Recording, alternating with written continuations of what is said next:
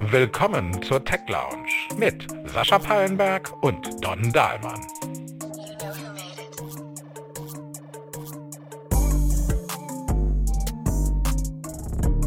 Einen wunderschönen guten Tag, guten Morgen, guten Abend, gute Nacht, wann immer ihr uns zuhört. Wann immer ihr vielleicht dann auch parallel unseren Newsletter lest, den ihr auf techlounge.substack.com euch anschauen und abonnieren könnt. Da sind wir wieder. Don, wir haben ein spannendes Thema heute, das uns wirklich zum Teil weit zurückführt in auch unsere persönlichen Karrieren.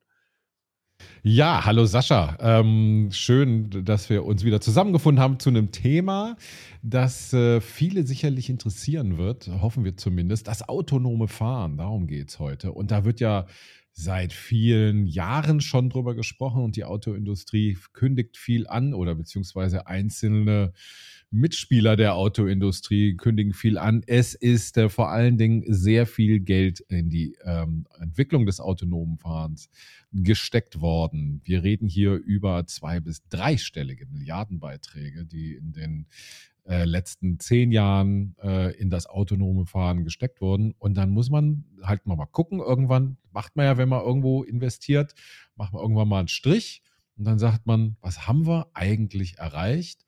und was kommt denn da noch? Und da müssen wir beide sagen, wenn wir jetzt den Strich ziehen, oh je, da, das hat nicht so wirklich geklappt, Sascha. Und dabei hat man gedacht, das geht alles viel, viel schneller. Ich habe mal äh, vor zig Jahren über die Geschichte des autonomen Fahrens einen Artikel geschrieben. Äh, das ging irgendwann schon mal in den 30er Jahren während der Futurama-Ausstellung los. Ne? Äh, dann war es übrigens General Motor, die Cruise Control eingeführt haben in den 50er Jahren. Dann die ersten Fahrassistenzsysteme in den 70er Jahren, Mitte der 80er Jahre. Äh, die Technische Uni in Aachen zusammen mit Mercedes-Benz damals das Projekt äh, Prometheus Prometheus äh, auf die Straße gebracht, was im Grunde genommen ja fast schon ein Level 5 war. Denn dieser, was war das, ein Sprinter, das war so ein großer Mercedes-Benz-Van, ja, ja. der fuhr autonom. Und dann ging das so weiter. Ich würde mal sagen, gerade im Luxus- und Premium-Segment zu Ende der 90er Jahre hatten wir bereits Fahrassistenten. Also, sagen wir mal, Tempomat, Abstandshalter, Spurhalteassistenten, die euch in einer S-Klasse Ende der 90er Jahre oder ein BMW 7er oder ein Audi 8 im Grunde genommen auf einer Autobahn das trügerische Gefühl bereits vermittelt haben, dass das autonome Fahren direkt, ja, um die Ecke wäre. Und ganz spannend wurde es dann im zweiten Jahrzehnt des neuen Jahrtausends. Und deswegen habe ich auch darauf angesprochen. Äh, Don, äh, ich kann mich, glaube ich, 2012, 2013 so in der Ecke würde ich das äh, mal eben kurz vermuten, ohne jetzt direkt nachgeguckt zu haben.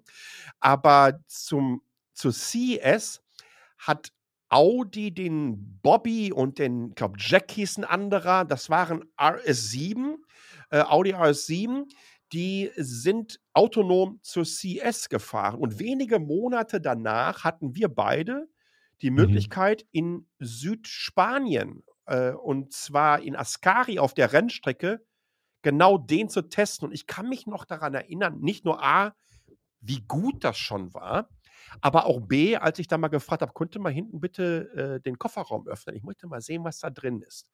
Und die Dinger waren pickepacke vollgepackt mit Recheneinheiten. Nur ein Jahr später gab es das gleiche Event nochmal in Barcelona, auf der zweiten Rennstrecke, die es in Barcelona neben dem Grand Prix-Kurs gibt. Den Namen, der fällt mir jetzt leider nicht mehr ein.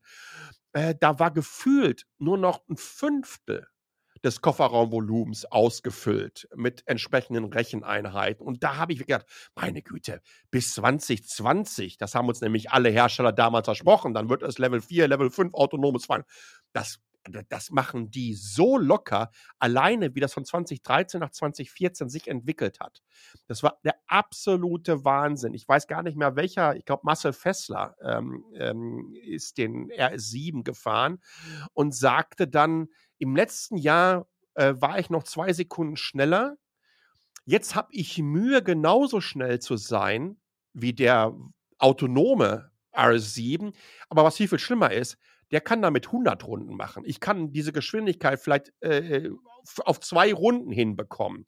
Und das war für mich klar. Das, das Thema ist jetzt durch. 2020 sind die autonomen Fahrzeuge da. Jetzt haben wir So ging's mir 2023, ne? Ja, ja, ja, so ging es mir auch. Bei, bei mein Erweckungserlebnis, was das autonome Fahren angeht, war tatsächlich mit Mercedes, als ich eingeladen war, ähm, die damals neue S-Klasse, glaube ich, 2012 in Toronto zu fahren.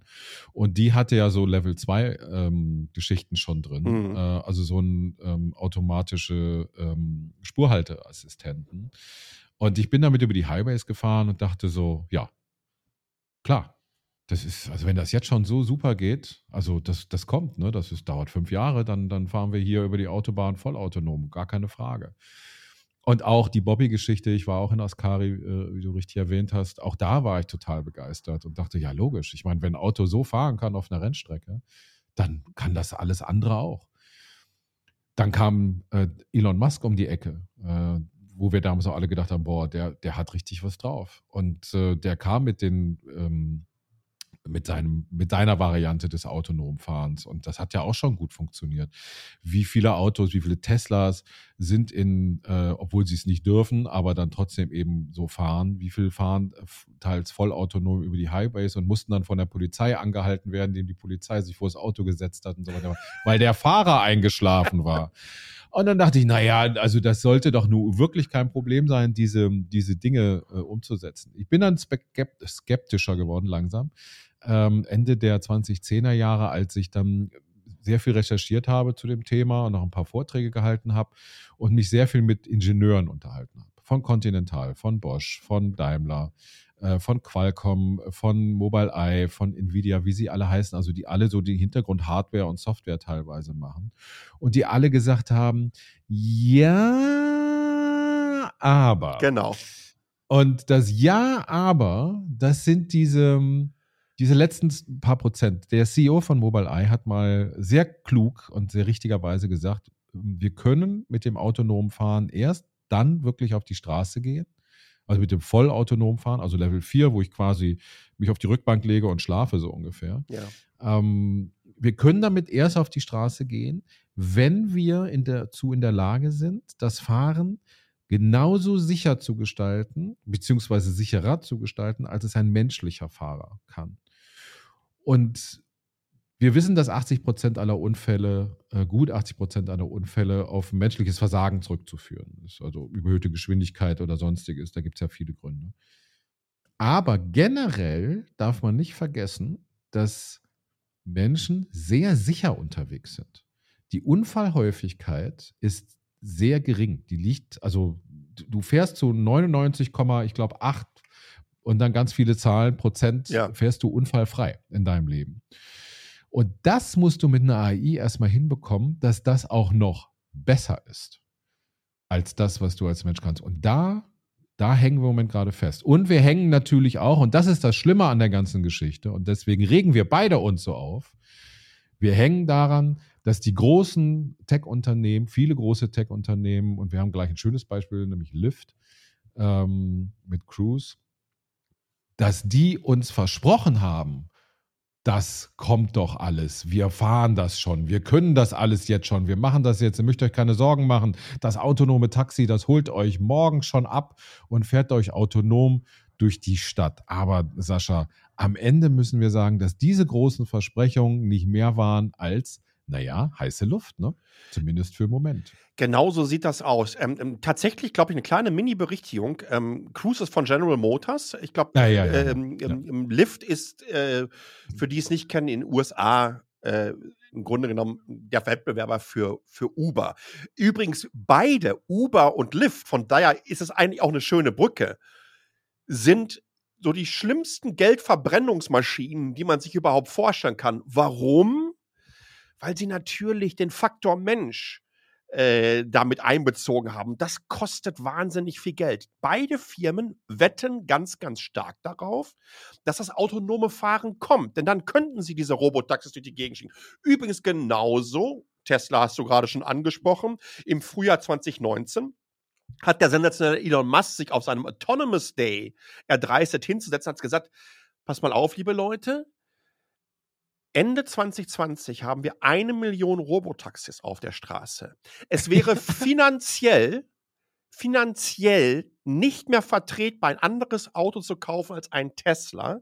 Es wurden komplett gefakte Mobilitäts-Apps beziehungsweise Mockups gezeigt vom sogenannten Tesla ähm, ähm, Taxi Network oder Mobility Service äh, Network. Und dann hat er ebenso noch erzählt, dass pro Jahr äh, wer sich ein Tesla Model 3 war es dann, glaube ich, damals äh, kaufen würde, äh, dass man pro Jahr 30.000 US-Dollar Umsatz damit generieren könnte, sozusagen im Schlaf. Also mehr Ponzi-Scheme geht überhaupt nicht mehr, weil wenn ihr das nämlich einfach entsprechend weiterrechnen würde, wenn man nämlich, sagen wir mal, alle Tesla Model 3s Ende 2020, sagen wir eine Million, würden sagen, okay, wir machen jetzt 30.000 pro Jahr. Und diese 30.000 investiere ich dann wieder in den nächsten Tesla Model 3. Dann könnt ihr euch ganz einfach das klassische indische Reiskorn- und Schachbrettsystem überlegen, was passieren würde und wie das in zehn Jahren aussehen würde. Das ist ein absoluter Wahnsinn. Die Medien haben es tatsächlich auch geschluckt.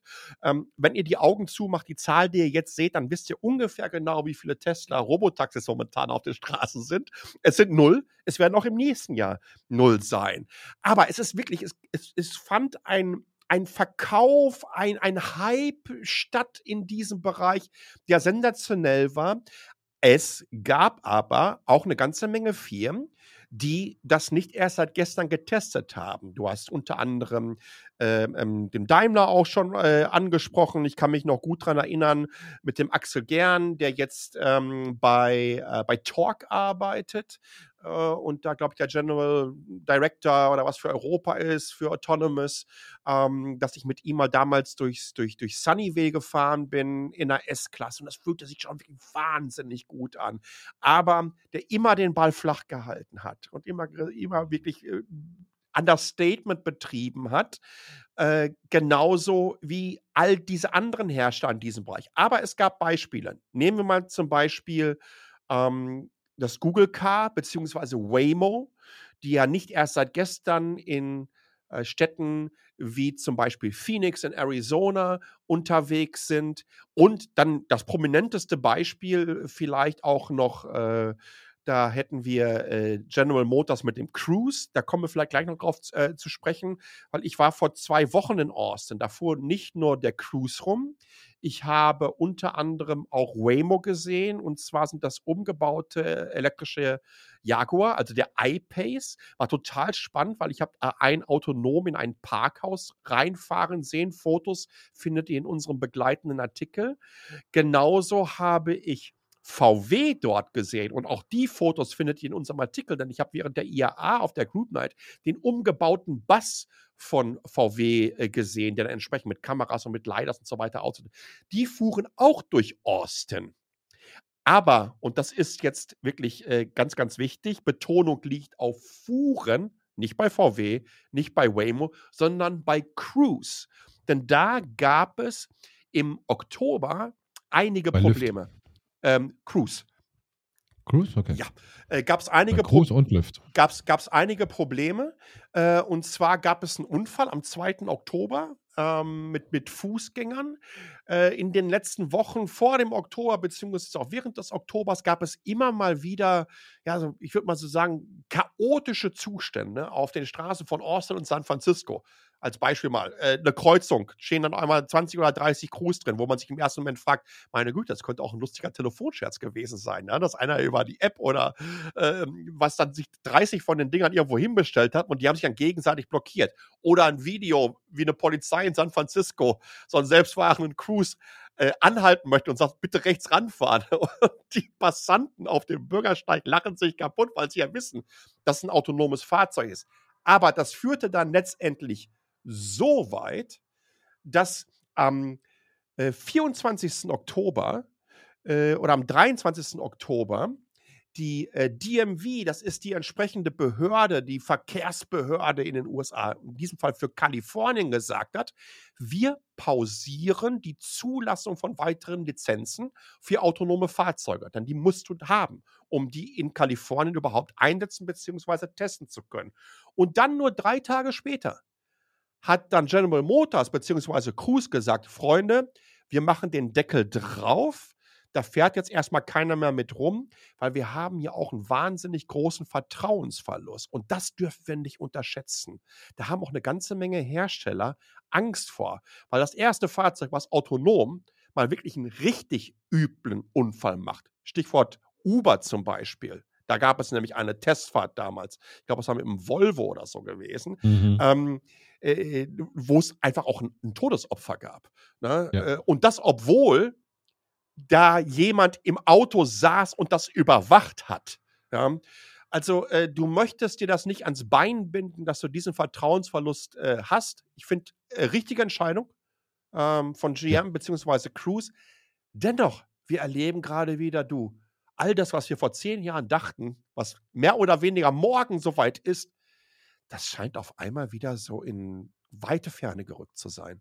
Ja, aber ich glaube, dass ähm, das autonome Fahren dennoch äh, sich durchsetzen wird. Ähm, die Frage ist, wie, wie schnell es kommt und die Frage, wo.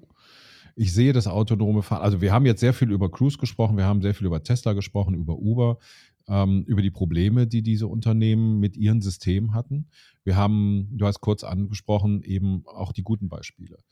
Äh, und dazu gehört Daimler mit Sicherheit, die die einzigen sind weltweit, die Level 3 autonomes Fahren, also eingeschränkt auf äh, Autobahnen, ähm, erlaubt haben, also beziehungsweise wo sie die Erlaubnis haben in Deutschland, beziehungsweise auch in Kalifornien und so weiter. Ähm, das sind die einzigen. BMW zieht nächstes Jahr nach mit dem neuen 7er. Ja. Ähm, da werden sie Level 3 anbieten ab Ende 2024. Das System kommt zu Teilen von äh, Qualcomm. Ähm, das werden wir also auch sehen. Also es gibt Fortschritte in bestimmten Bereichen. Wir sehen auch, du hast Waymo angesprochen, die machen das sehr erfolgreich mit ihren autonomen Taxen in verschiedenen Städten in den USA. Über China haben wir noch gar nicht gesprochen. Auch da ist es ja unterwegs. Also ist ja das Baidu-System, was da unterwegs ist.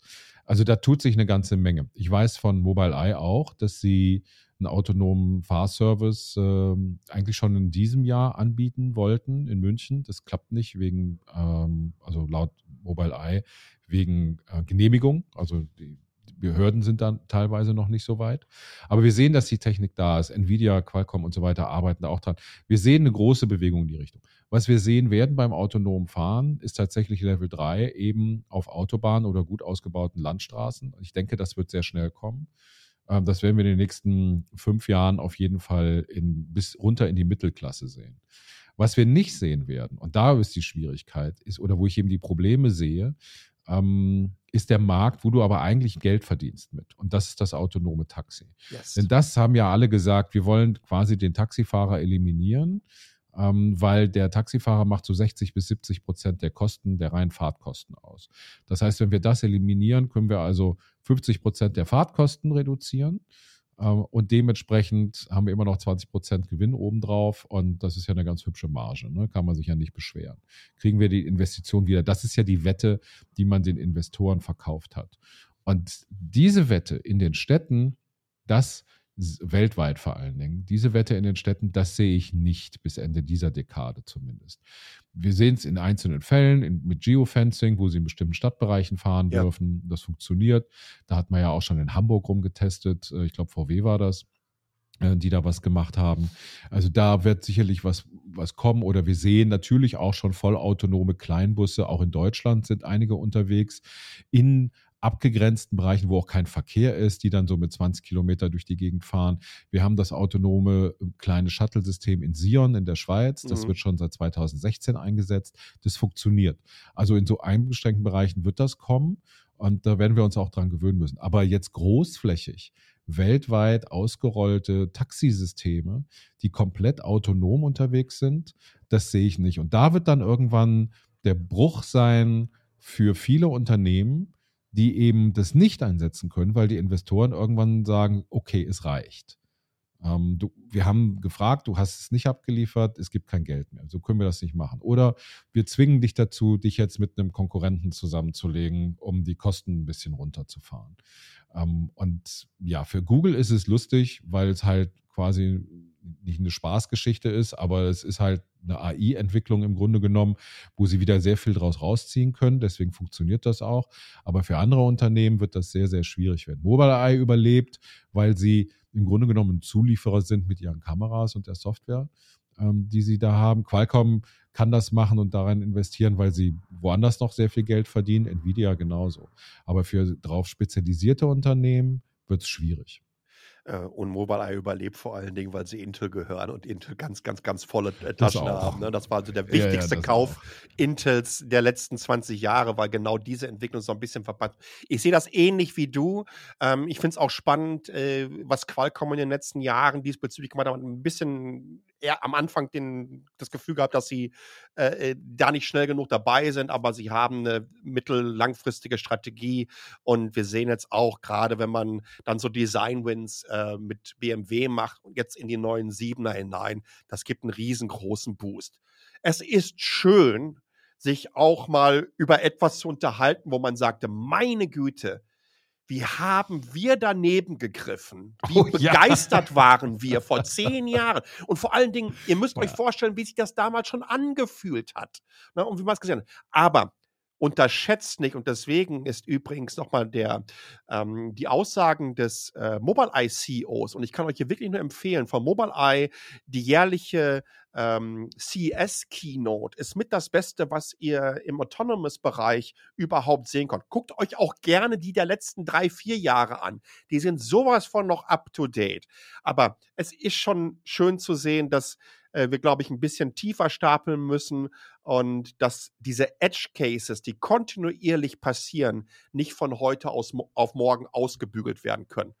Bleibt last but not least für uns die Frage, wie seht ihr das? Nutzt ihr schon Fahrzeuge, die entsprechende Assistenten haben, wo es sich so anfühlt, als könnt ihr schon so ein bisschen autonom fahren, auch wenn es das nicht ist? Glaubt ihr an das autonome Fahrzeug der Zukunft? Dann hinterlasst uns doch ganz einfach auf techlounge.substack.com äh, einen Kommentar oder kommt bei uns in die Gruppe, dass ich das mal sagen würde. t.ly slash echokammer, t.ly slash echokammer, da kommt ihr in die WhatsApp-Gruppe rein, könnt uns Feedback hinterlassen und könnt direkt mit uns in den Austausch treten. Und da freue ich mich wirklich ganz besonders drauf. Und in diesem Sinne, ja, bleibt mir nicht mehr zu sagen als viel Spaß.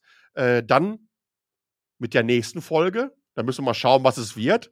Aber ich hoffe, ihr hattet Spaß mit dieser Folge. Bleibt gesund. Schön, dass du dabei warst, Don. Und bis zum nächsten Mal. Dankeschön, Sascha. Und auch von mir noch einen schönen Tag, schönen Abend, schönen Morgen, wo immer ihr seid. Bis bald bei der Tech Lounge.